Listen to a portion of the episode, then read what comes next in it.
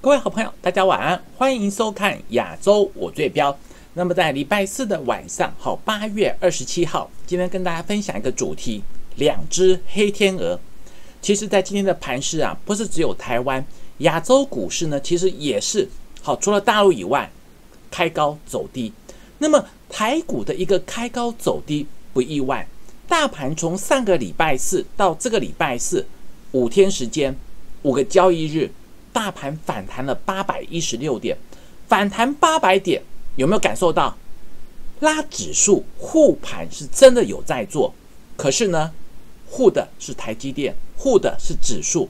很多好朋友呢手上的股票，如果没有这种属于盘面上的强势个股啊，反而看到指数涨八百点，那个感受就像大力光，就像联发科一路在往下跌。差距真的很大，所以我是跟各位讲，今天跟各位分享这个主题：两只黑天鹅，盘势开始进入一个风险期的时候，千万照我们的规划，该高卖的要高卖，该停损的要停损。真正回档到低点，好朋友，我们到时候真的拉回到低档去做低阶的时候，你有没有资金？还是说真正回档到低点？你等到拉回的低点呢？你等待的是一个停损呢，还是说凹凹到持股拉回来一个反弹呢？最大的关键，我们每一天呢，从今天早上开盘前有没有？开盘前我在我的 Telegram Asia Asia 一六八亚洲一路发跟大家分享，每天晚上的八点到九点的直播，我也把很多重点。放在晚上的直播跟大家分享。那关键重点来了，你看，今天早上一开盘前呢，美国再度出手，把大陆二十四家企业列至制裁清单。这个关键重点很精彩哦。来，反制北京的南海行径，美国开闸二十四家中国企业，为什么叫做南海行径？帮助中国在南海造岛，把这二十四家大陆相关的企业列入贸易黑名单。你说这个因素就要把这个二十四家企业列入黑名单，你说大陆能够接受吗？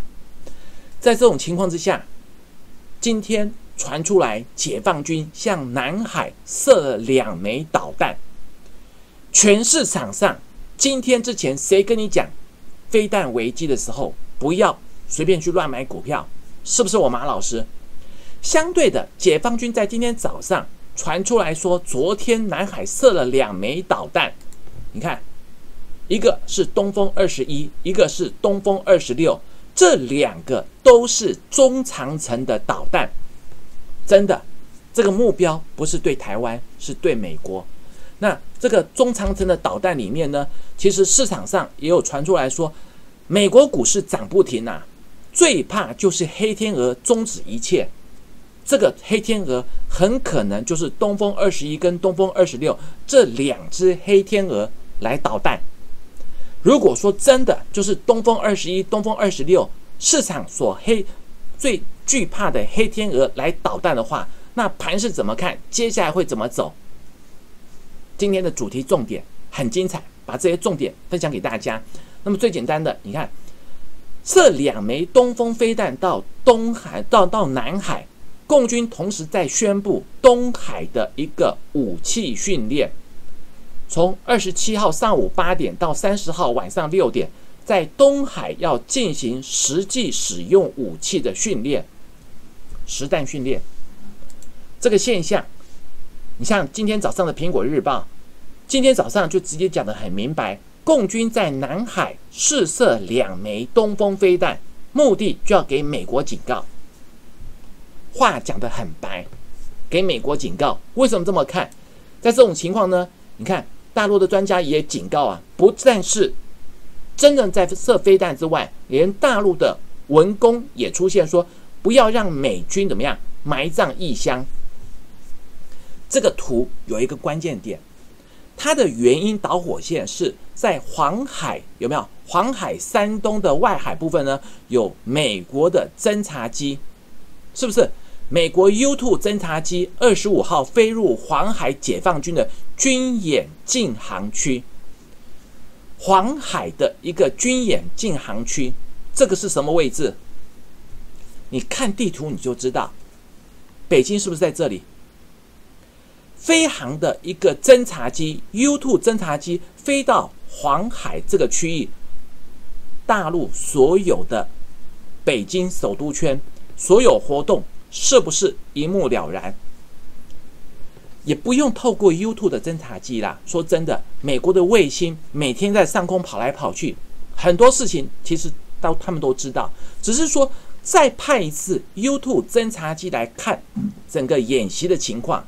有点过头了，飞到大陆的北京首都圈的附近，有没有？北京首都圈这个时间点又是在军演的禁航区时间，你说你如果是大陆，你生不生气？反过来讲啦，如果大陆的侦察机飞到美国华府上空附近在做侦察，你说美国会怎么样反应？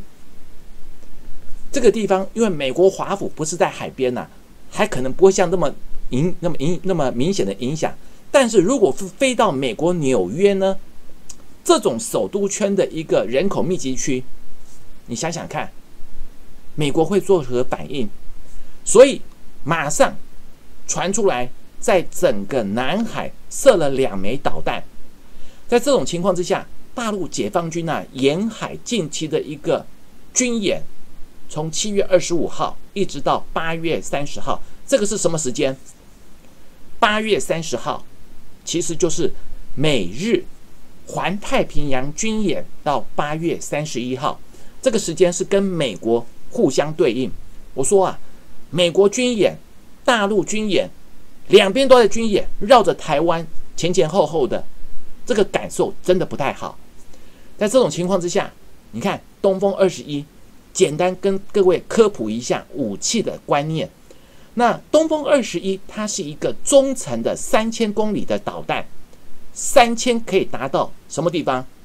其实也可以射到关岛啊。在这种距离里面，如果说是内地发射，可能要四千公里的，四千公里就是东风二十六。那么在东风二十一的导弹呢，它的目距离啦，有效距离一千七百公里到三千一百公里。东风二十一 D。相对于速度是十马赫，音速的十倍，射程一千七到三千一百公里。东风二十六呢，它的速度更快，十八马赫。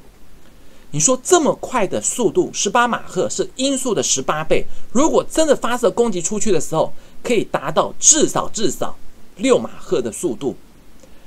这么快的速度，怎么拦截？你拦截的武器，火箭。至少要超过它，甚至要等很高角度的方向去拦截的话，那个动力都要很强。东风二十六它的射程高达五千公里，在这种东风二十一 D、东风二十六型的导弹呐，这个地方很简单的说明，东风二十六市场有称为关岛快递。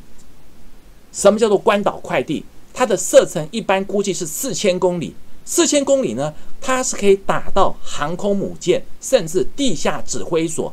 所以在前两年，解放军公开陈列东风二十六导弹的时候，市场上还觉得说啊，这个大陆的武器一直不断的去加大投资，加大了一个威吓的时候，其实在亚洲邻近国家压力很大。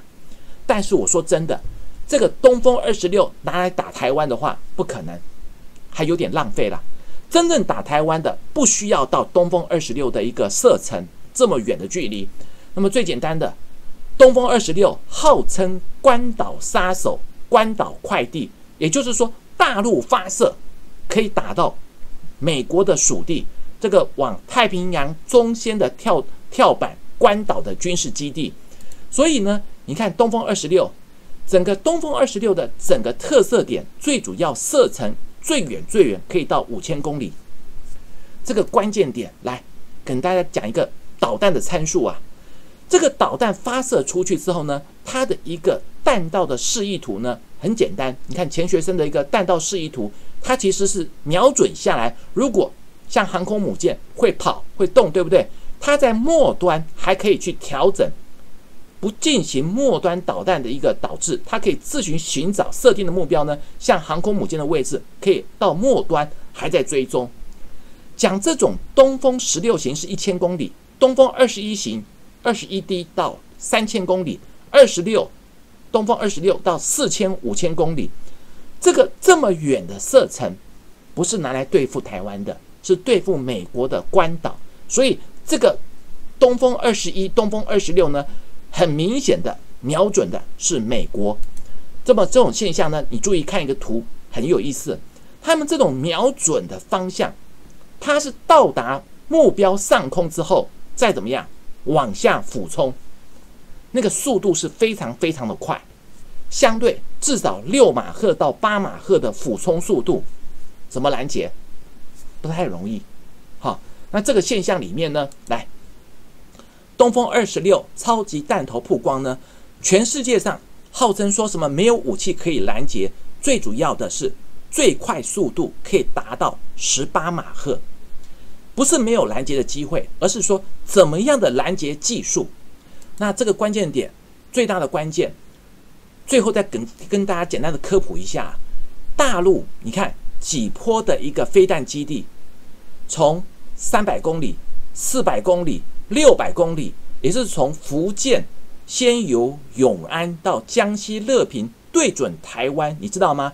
不需要说什么三千公里、四千公里，那个不是对付台湾的，真正对付台湾的三百公里、四百公里、六百公里，也就是东风十一型、鹰击二十二、鹰击二十二型，还有东风十五型。这三种距离瞄准台湾，其实在这几年我们都知道，两年前大陆有没有二嗯不止两年前，应该是五年前的资料。二零一五年的时候，大陆对台湾这些属于飞弹发射基地，对台湾来讲有多少枚？不止，好，现在一定是超过。这是五年前的资料，超过一千五百枚。市场上最近不是有一种争议吗？首战及中战到底对还是不对？当然是不对。可是，一件事情，大陆一千五百枚发射，对付台湾的所有军事基地、要要塞之类的设施。说实在的，如果首战及中战，至少一开始第一时间同步要发射一千枚，这个数字，我们台湾的飞弹更多。台湾的飞弹呢，有一万多枚以上，上万枚，不用去担心这一个，只是说不希望两边好台海两边，或者是美国跟中国发生这种军事的影响。几十年下来了，我们也都是听到这些讯息呢，很多很多。最担心的还是说股价，我们比较在意的是股价，高档该调节该保守就保守。那么就像新技术形成美国跟中国的对决新战场啊。川普政府想要进半导体设备的出口新限制，为什么要设半导体设备的出口新限制？最简单的，你看新思科技，全球 EDA 晶片设计自动化的软体龙头，对华为停止合作，有用吗？没用。为什么没有用？大陆企业转到用中汽的名义，华为不可以。中汽可以吧？中汽呢，借到授权晶片的技术来夺取。现在是对华为，不是对中国的话没有用。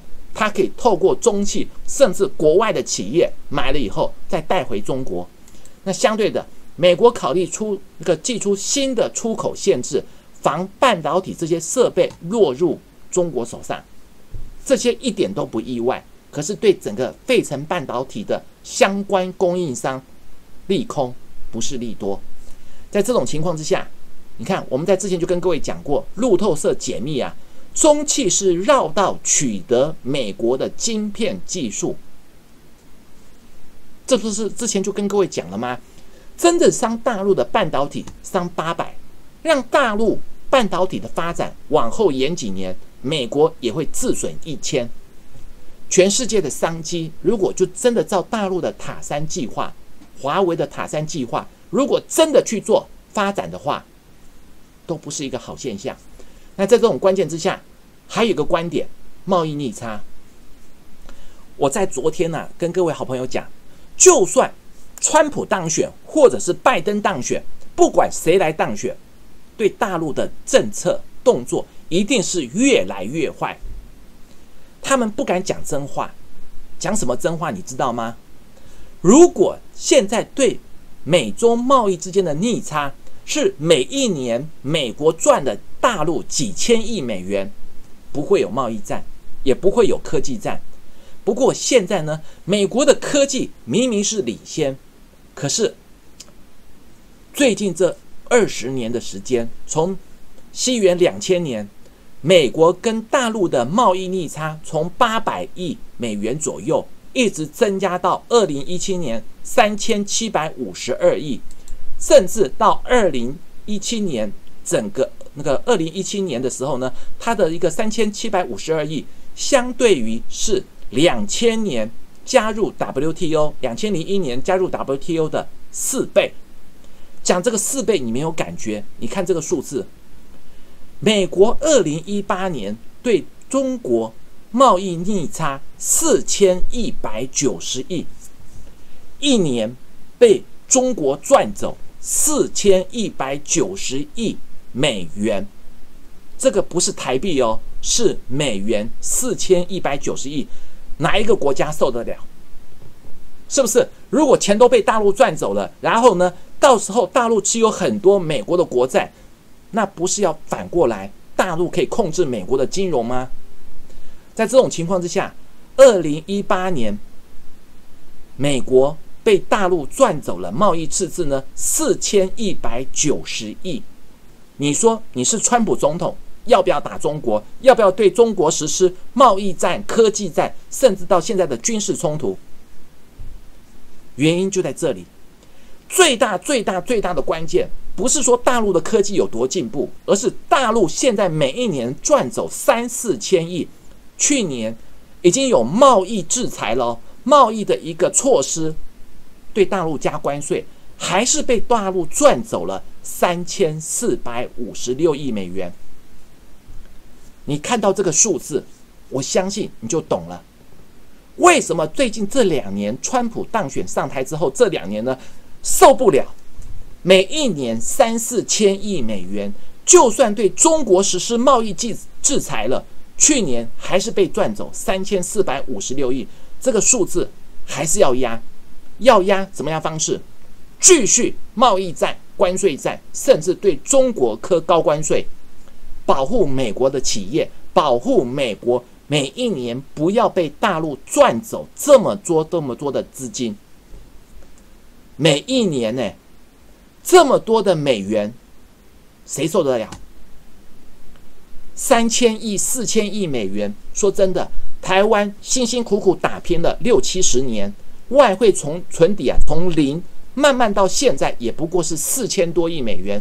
如果你看二零一八年，美国被大陆赚走的贸易赤字啊，一年就四千多亿美元，经济会慢慢被大陆掌控。你说你在这种情况之下，你会不会做动作？就算是下一任总统，不管阿猫阿狗来当选，一样继续打中国，中国也不甘示弱。今天送美国两只黑天鹅，相对的涨多啊，就是最大的利空。你回头想一想，今天早上什么在涨最多？涨最多的是道琼，不是，是纳斯达克跟费城半导体，刚刚好又是科技战最关键冲击的地方。科技战打下去，怎么可能会对费城半导体有利多呢？绝对不会。好，大陆开始加速自己的一个科技研发的时候，他们内部的一个需求，每一年每一年哦，跟美国买的晶片、买的半导体晶片，你知道有多少钱吗？两千亿美元。如果不要说什么百分之百中国制造了。二零二五年，从现在的三十趴提高到五十趴，他们就可以减少多少的外汇流出？这才是中国真正想要做科技发展的重点。不然，在半导体这一块、晶片这一块，大陆每一年向美国买了两千亿美元，很怕、很可怕的一个金融数字啊，所以他想办法，就算不能做到百分之百，从现在的百分之三十的自制率慢慢提高到百分之五十，就可以减少很多每一年跟美国购买的晶片。那在这种情况之下，你看纳斯达克早上还大涨，马上最后冲刺，苹果跟特斯拉要分拆了，最后最后的冲刺还能够撑多久？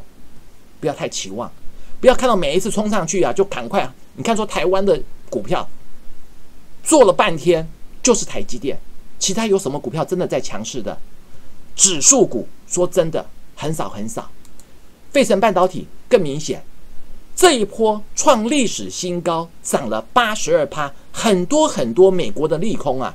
结果不要说对大陆来讲了，来一个大陆南海色的飞弹。东风二十一型、东风二十六型，你听我简单的武器科普一下，你就知道，东风二十一型它的距离三千公里，二十六型四千公里，打台湾不需要这么远的飞弹啊，那个很花钱的，这个不是对台湾的，这个是百分百瞄准的是美国的关岛，你的侦察机。在黄海靠近大陆北京的首都圈来侦察，大陆一生气，不是追这些小老鼠啊，追这个侦察机没有意义。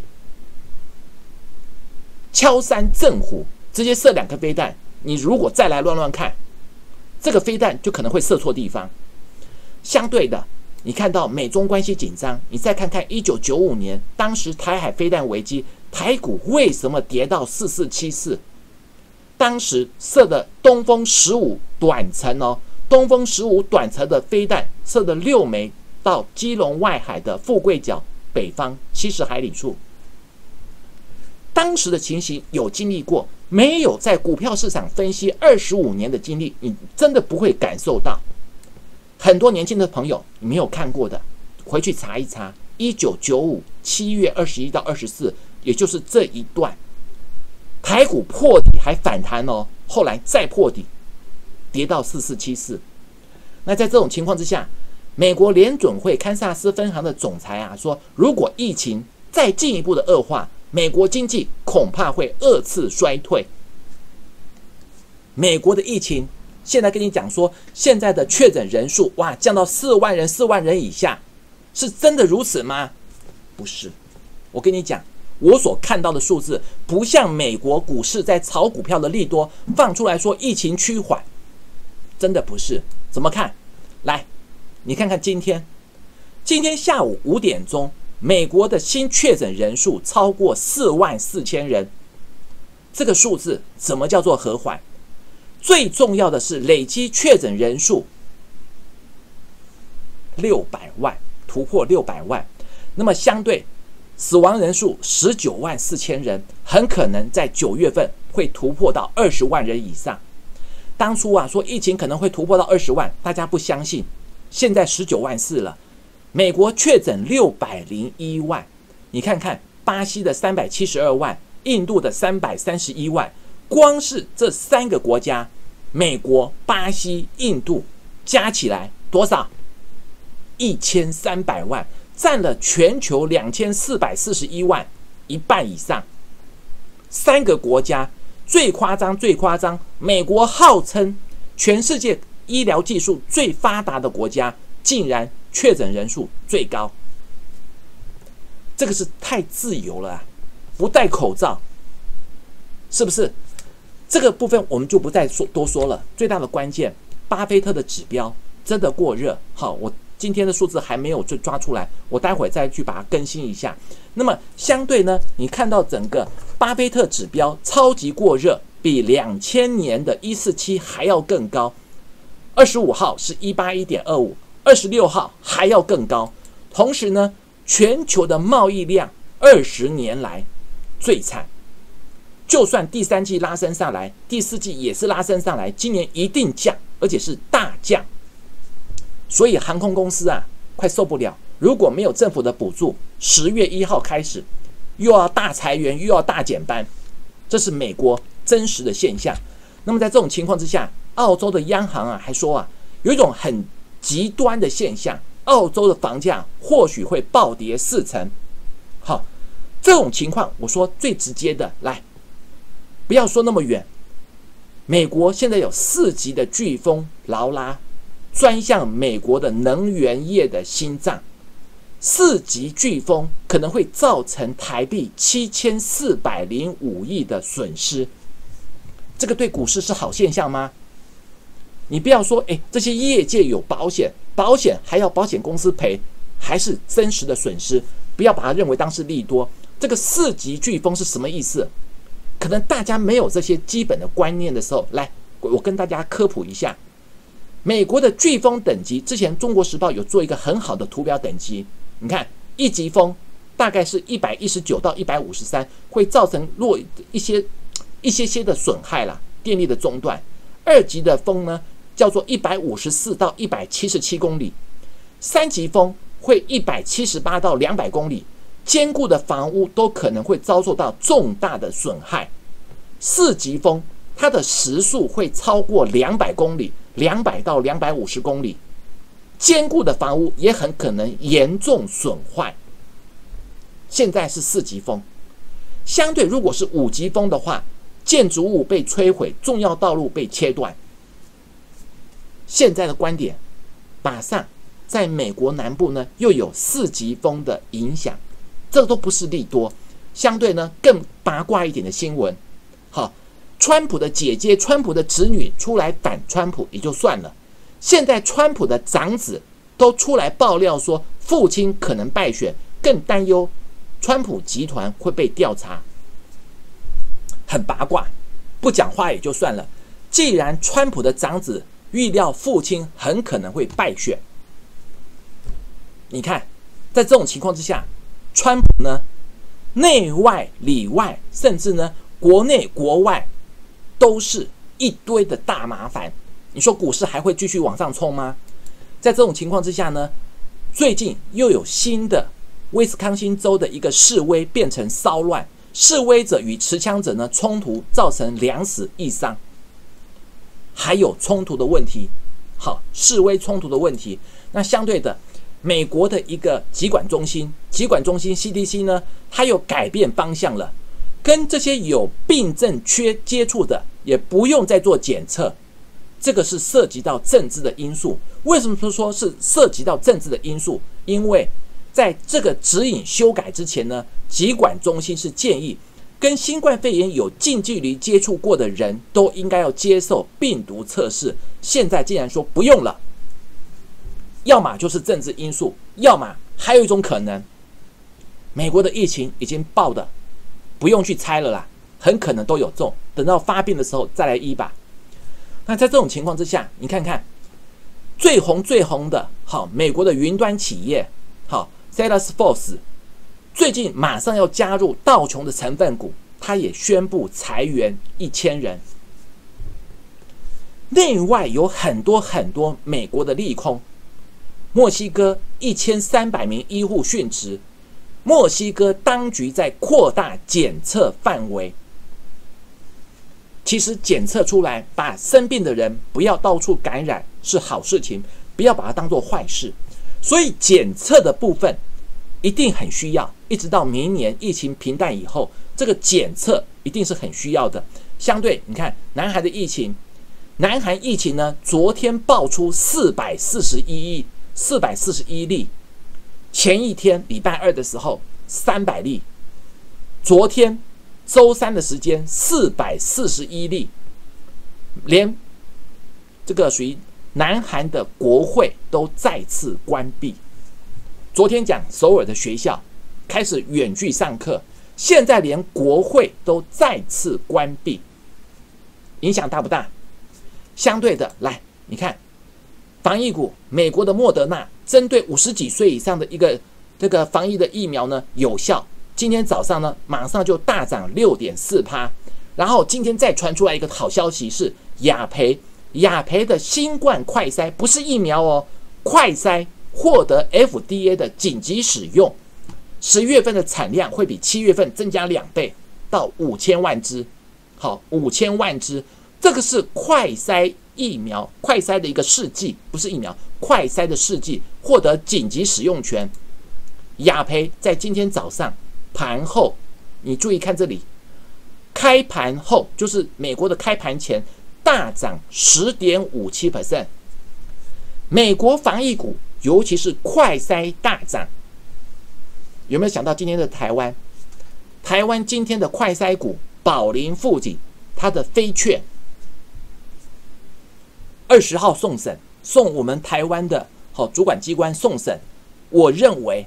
会有好消息，所以美国的雅培获得紧急使用权。雅培在今天开盘前晚上的开盘前大涨十趴，台湾的宝林附近也跟着先跟上来涨十趴。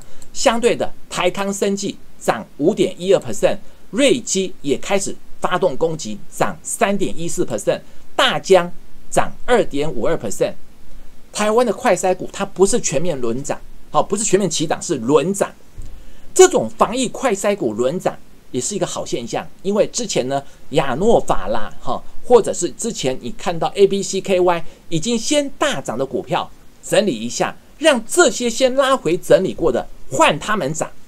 但是基本上第三季、第四季快筛的营收利多都是看好。那最重要的，来早上九点二十八分，呃，二十三分。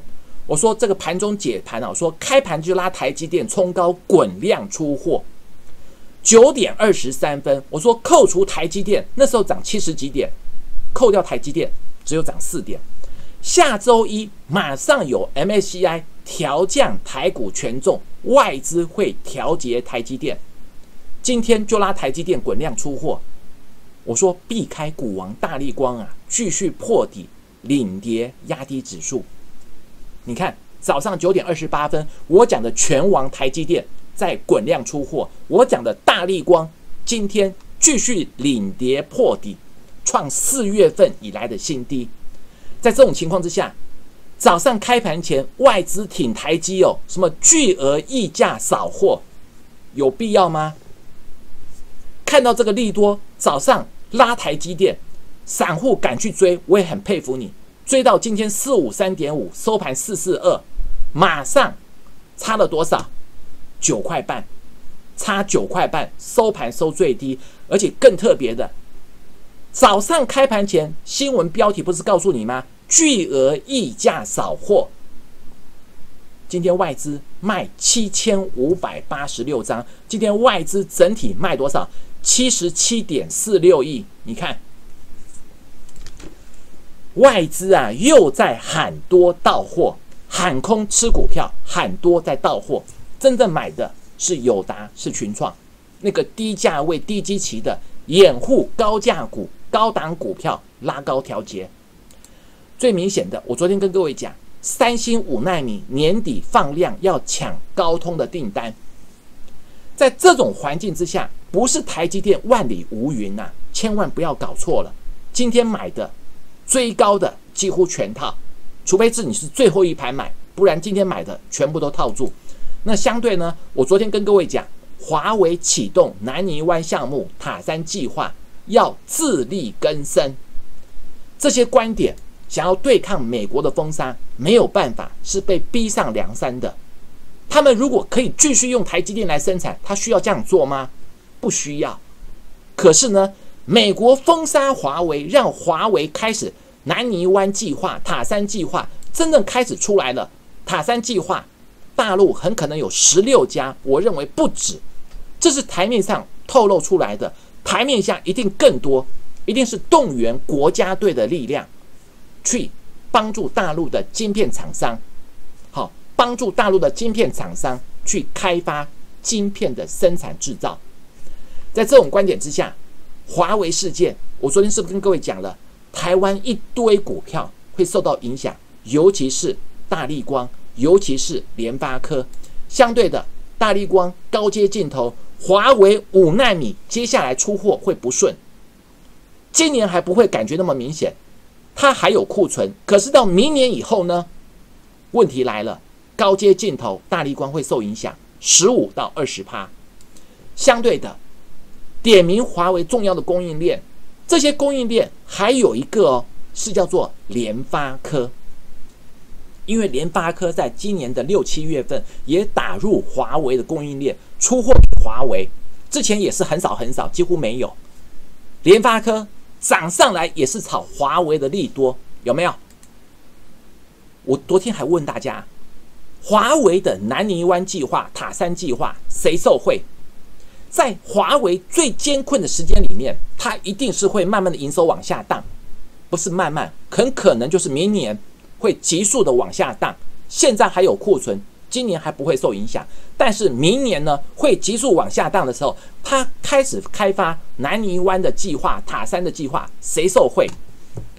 跌下来就是好机会，但是不是一直买一直买，天天去低接低接，那个没有意义呀。真正要落底了买，不是更好吗？不要说一定要买最低点，至少是真的避开主跌段底部，你再来接。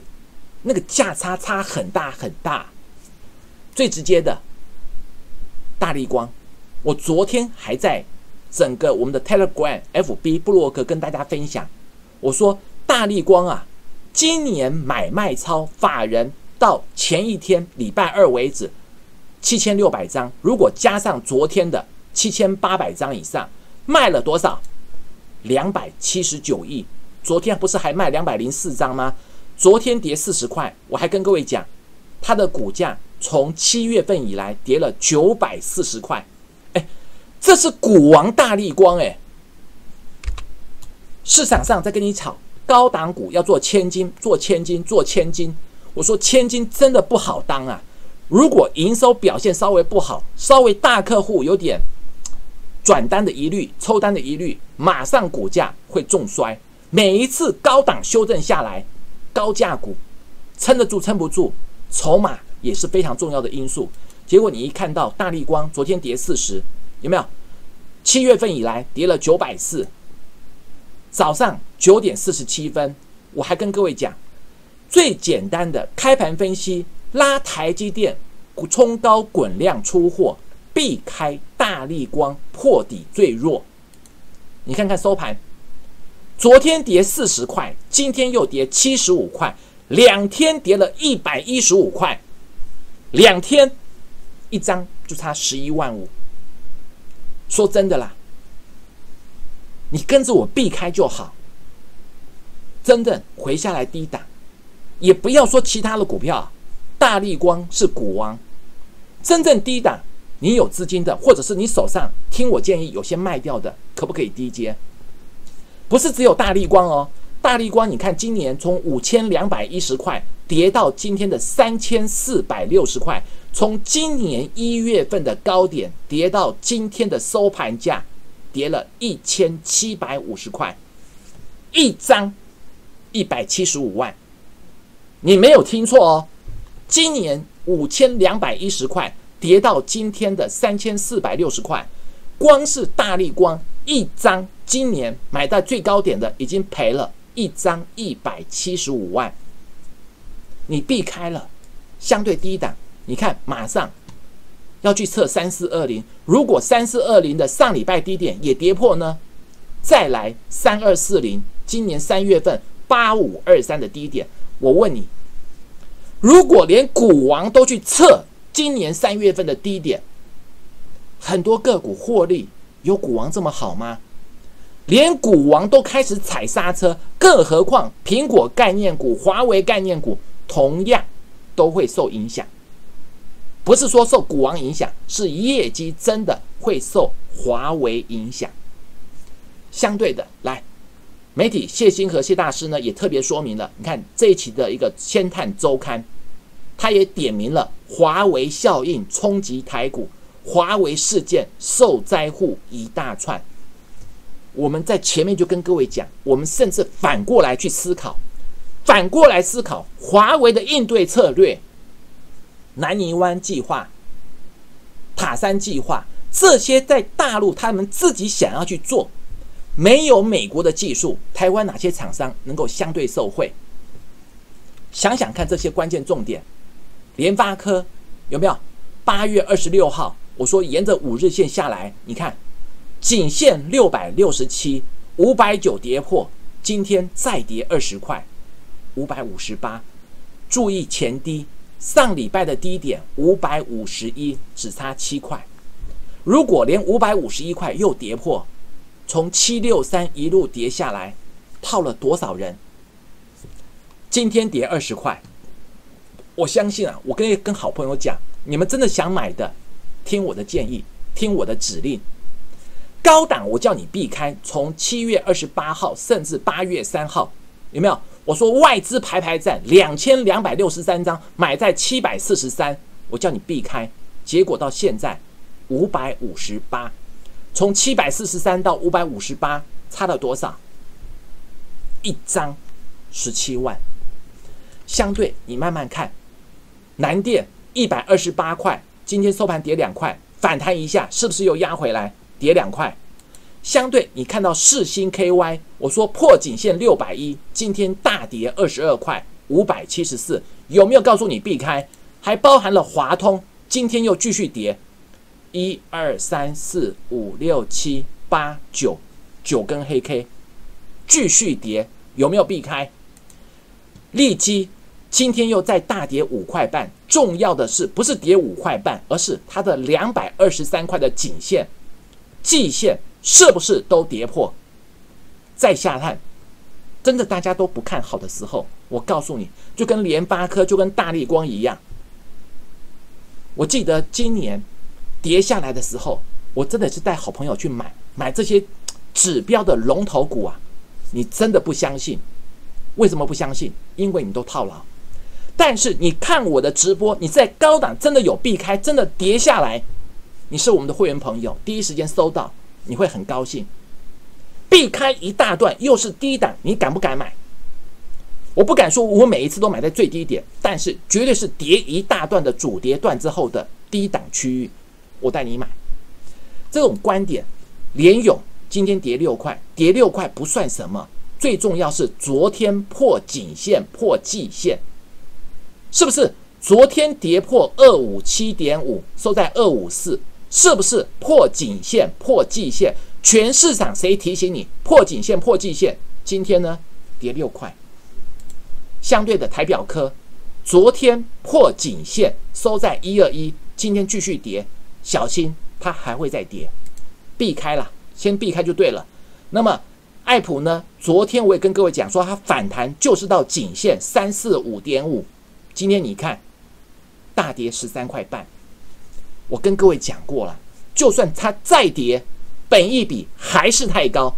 那你回头看一看，五百六十五块是不是炒作？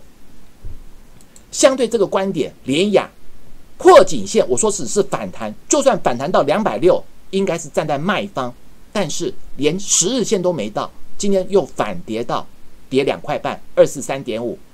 那么普瑞 KY，我也昨天讲说跌四十五块。高价股在开始领跌，普瑞 KY 今天继续跌五块，联勇昨天跌八块，今天跌六块，破颈线、破季线的走法。四方昨天跌十五块，今天跌六块，还有新向昨天尾盘翻红哦，昨天创新高九百五十五块。全市场谁告诉你避开高价股领跌？结果今天收盘跌七块，把昨天尾盘拉的又跌回来，再来。疫苗的部分，我昨天跟各位讲，行情你不用怕它跌，最重要是跌下来，你高档听我的建议，电子股有拉高卖，有调节，甚至连疫苗股、快筛股上来有调节的部分，回下来买什么标的？买几个主轴？第一个疫苗股、快筛股，甚至包含我们昨天跟各位讲的。这个华为的南泥湾计划，甚至还包含了这个属于塔山计划，他们要自力更生。哪些台湾能够跟上这一波的机会点？每一次重大的事件就是一个重大的转变，也是你财富重分配有机会再上一层楼的好机会。但是前提你要高卖，不要手上到时候跌下来一堆股票，跟我讲说老师怎么办？我还是有办法。到时候我还是会建议你，弱势股票还没有整理、还没有落底的，该卖就卖，换到整理完底部起涨的股票，不是很好吗？美国疫苗光政府部门就花了三千一百九十亿，明年这个疫苗估计这个市场两百亿美元，台币六千亿，大概五千九百亿、六千亿。那相对的，全球在抢购五十七亿剂的疫苗，绝对看好。谁先能够做出来，谁先能够掌握商机，这是最重要的。那相对呢，疫苗明年五千九百亿的商机，新冠的一个快筛，将来 PCR PCR 的一个部分，好，快筛的部分高达一百一十七亿，以后坐飞机都要做快筛，相对台币三千五百亿的商机，有没有机会？有。今天下午我还把我的部落格跟大家分享。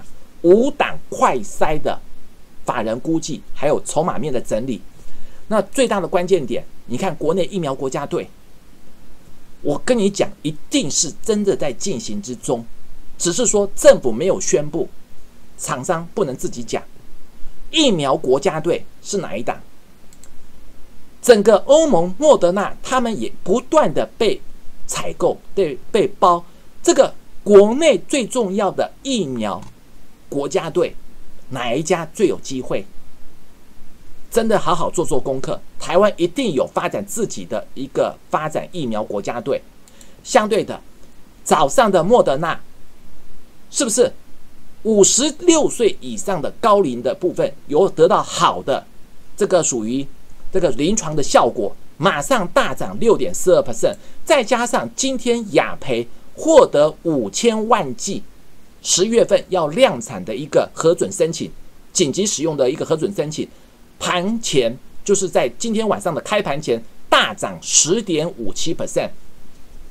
今天的快筛股一个一个涨升上来，在这种情况之下，再问大家南泥湾塔山计划，现在媒体才跟你讲说，哇，你看华为概念股一堆受害，一堆拖累了。